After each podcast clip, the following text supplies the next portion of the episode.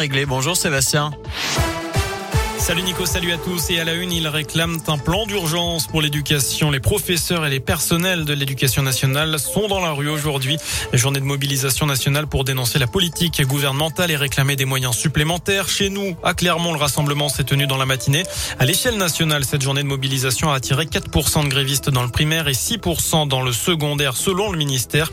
15 et 32% d'après les syndicats. Dans l'actu aussi à Clermont, un appel à témoins lancé par la police après l'agression lundi soir d'un de ses agents alors qu'il rentrait chez lui.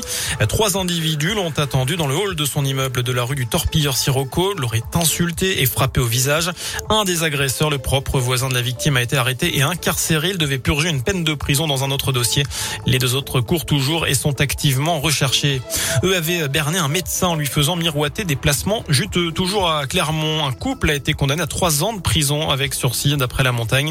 Le médecin avait confié toutes ses économies, 735 000 euros à une de ses patientes. L'homme avait misé une partie de l'argent détourné, l'autre partie servant à financer leur train de vie. Le duo devra ainsi rembourser la somme. En bref, c'est la tradition après le décès de chaque président de la Ve République. Moins d'un an après sa disparition, un timbre commémoratif est dévoilé aujourd'hui à l'effigie de Valéry Giscard d'Estaing, l'ex-président du conseil départemental du Puy-de-Dôme.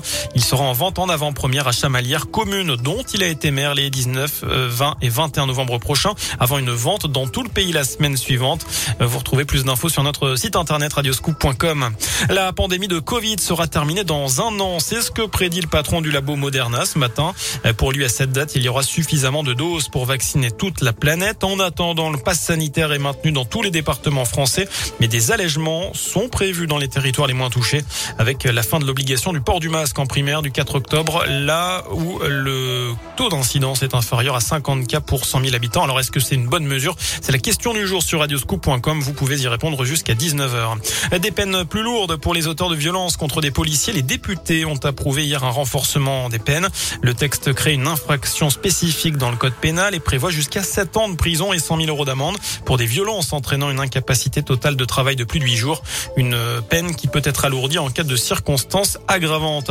Xavier Bertrand reste le mieux placé à droite en vue de la présidentielle. C'est ce qui ressort d'un sondage IFOP auprès des, des sympathisants de droite. 71% jugent l'actuel président de la région Hauts-de-France et ex-ministre sous le mandat de Nicolas Sarkozy capable de battre Emmanuel Macron contre 56% pour Valérie Pécresse et 38% pour Michel Ces deux derniers étant candidats à la primaire chez les Républicains. Enfin, avis aux joueurs, il y aura en jeu une cagnotte ce soir et pas n'importe laquelle, une cagnotte de 130 millions d'euros. Ce sera même demain à l'euro million. Bonne chance à tous, évidemment. Voilà pour l'essentiel de l'actualité. On se retrouve dans une demi-heure pour un nouveau point complet sur l'info. Merci.